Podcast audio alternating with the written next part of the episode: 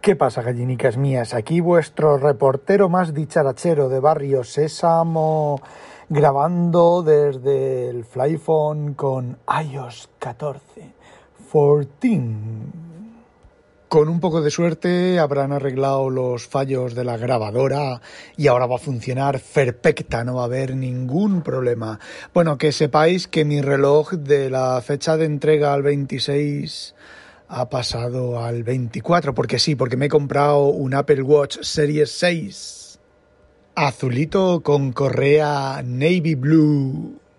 Así que si no pasa nada, llega el jueves, un día antes que la fecha eh, oficial de entrega. ¿Cómo? Como, por cierto, pasa en Estados Unidos con muchos paquetes enviados por Apple que llegan el día de antes si la compañía de transportes, bueno, pues se agiliza. Aquí en Holanda, si lo envían por DHL, es posiblemente que no lo entreguen hasta el lunes o el martes siguiente porque son bastante gandules, bastante hijos de puta.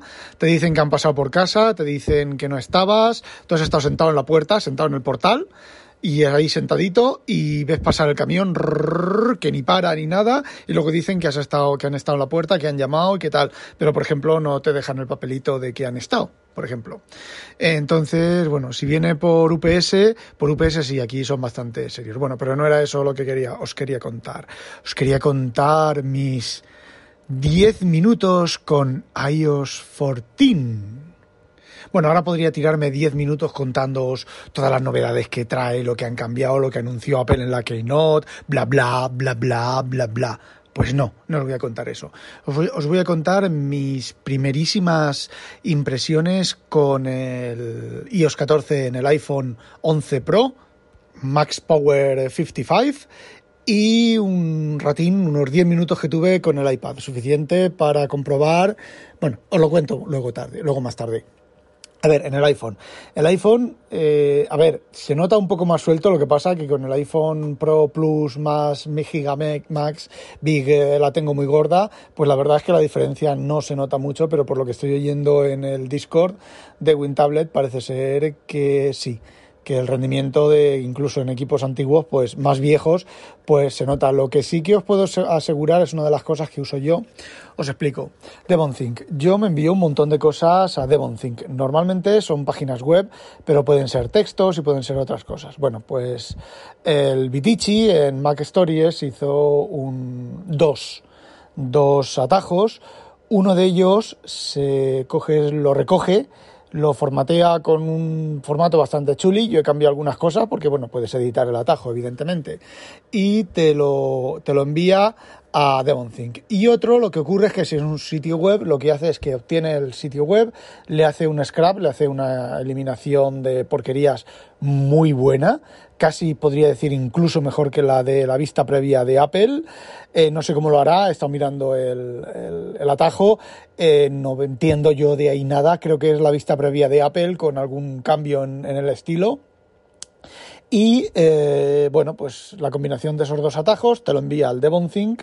El único problema, yo está modificando los dos atajos, el único problema, la única cosa que no he conseguido eliminar es que me vuelva al llamante. Es decir, yo estoy, por ejemplo, en InnoReader, si lo envío directamente desde, desde InnoReader, le doy al share, al esto de compartir y le, le doy a DevonSafe, eh, no me funciona, pero tengo que abrir desde... Eh, joder, InnoReader desde la aplicación, abro la visión, la vista web, entonces comparto desde ahí y sí, entonces desde ahí sí que lo captura y lo envía al DevonThink. Bueno, el problema es que eh, la aplicación de atajos se abre creo que son dos veces. Mientras todo hace todo el proceso, yo he conseguido que solamente se abra una, es decir, tú le das a compartir, se abre atajos, salta al DevonThink, del DevonThink vuelve a atajos y antes de atajos volvió otra vez a DevonThink y yo la verdad es que no quiero que vaya a DevonThink, yo quiero que vaya al proceso llamante. Eso no lo he conseguido todavía. Parece ser que porque es un atajo que llama a otro atajo, he conseguido que se quede en, atajos y entonces voy hacia atrás con la barrita de abajo de deslizar, deslizo dos veces y llego a la aplicación llamante. Bueno, pues con iOS 14, una de las llamadas no se produce, es decir, tú le das al share de compartir, se te abre el share, le das a compartir con DevonThink, entonces desde arriba baja una especie de cortina con una barra de progreso, ejecuta el atajo, se abre DevonThink y se abre atajos y se quedan atajos. Mi idea, lo ideal sería que no se quedaran atajos, sino que se quedara en la aplicación llamante. He visto opciones de, llamar a una, a una aplicación, me imagino que si metes en una variable la aplicación que estás que inicia el atajo, luego desde atajos puedes abrir esa aplicación, pero no sé cómo hacerlo. Bueno, pues ahora es mucho más rápido, funciona mucho más rápido y mejor. Los widgets, el poco tiempo que les he visto, pues la verdad no es como lo habían anunciado. Funciona bastante mejor, funciona bastante, son bastante proactivos. Me imagino que será el paso de, de beta final. Tampoco lo he probado mucho y bueno, el iPad el iPad, que es lo único que yo quería, para lo único que yo quería el iOS 14 en el iPad y no funciona, el reconocimiento de escritura. A ver, tienes que escribir con una letra muy buena para que te reconozca en inglés para que te haga corrección de palabras en inglés. Si escribes en castellano, no te hace ninguna corrección de palabras. De hecho, cuando intentas coger con el palito y apuntas en un campo de edición, te sale el tutorial, te sale todo el tutorial en español, pero el texto que tienes que escribir te pone que lo escribas en inglés. Menuda mierda. Quiero creer, espero, me gustaría, sueño, sueño húmedo, paja mental, que al cabo de un tiempo con el Machine Learning, eso que se les llena la boca del Machine Learning, pues aprenda de mi escritura, aprenda de mis correcciones y termine escribiendo bien. Pero os voy a decir una cosa, ¿eh? Eh, peor que Windows 10, peor creo que la primera implementación del reconocimiento de escritura de Windows 10, que ya era malo, ¿eh? peor, seguro peor que el actual, el actual reconocimiento de escritura de Windows 10, tanto en inglés como en castellano, y desde luego infinitamente peor, pero infinitamente como de aquí a Roma, de aquí a Tokio, como dice mi jefe, con el reconocimiento de escritura de los note.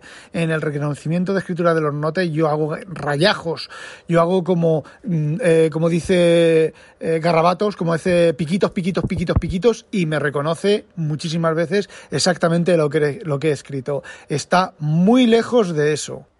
De hecho, todos esos que decís, a mí me lo reconoce bien, es mentira o no os dais cuenta o no queréis daros cuenta o sois tan putos fanboys de mierda que no os dais cuenta de ello. Yo he escrito, tengo un vídeo, lo he publicado en Twitter, grabo, escribo culo y me pone cult. Escribo camión con acento, que sepáis que camión lleva acento en la O y me pone camión porque debe de existir una palabra que se llame camión. Y he escrito muchas palabras que si la coincidencia de la palabra no tiene una equivalencia con un error típico del inglés, me la deja y no me la cambia sino, y, no me pone el acento. Pero si es un error típico del inglés, me pone la equivalente en inglés. Así que una puta mierda pinchada en un puto palo de mierda. Y bueno, eso es todo. Si veis un cambio de sonido en, de nivel en lo que estoy hablando ahora y en lo de hace un rato es porque lo he grabado en dos partes.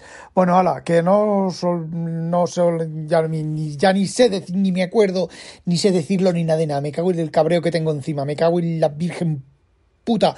Tengo una carpeta en el NAS que Windows me la ve con ficheros, el NAS me la ve, o sea, el NAS, el macOS me la ve sin ficheros y una máquina virtual dentro del macOS me la ve como si fuera un archivo en lugar de una carpeta. Redios. No hay nada que funcione bien. Me cago en la virgen puta. A la hora sí, no olvidéis sospechosos habitualizaros y que no la pique un pollo belga. Ale, adiós, a cascarla. Pero párate, párate. Joder, que no se para. Espérate. A ver. A ver. No se para. Le estoy dando el botón de parar y no se para. La nueva grabadora de iOS 14. Le doy al botón de OK y no se para. bueno, pues la grabo. Ya se le acabará la memoria o alguna cosa. A mí, en su puta madre. Ah, coño, que hay que parar. Antes de darle al OK hay que parar, perdón. Perdón, no, antes lo hacía. Yo estaba grabando y le daba OK y se paraba bueno, ya no lo sé, sí me da igual, me importa una mierda. Hala, a cascarla, adiós.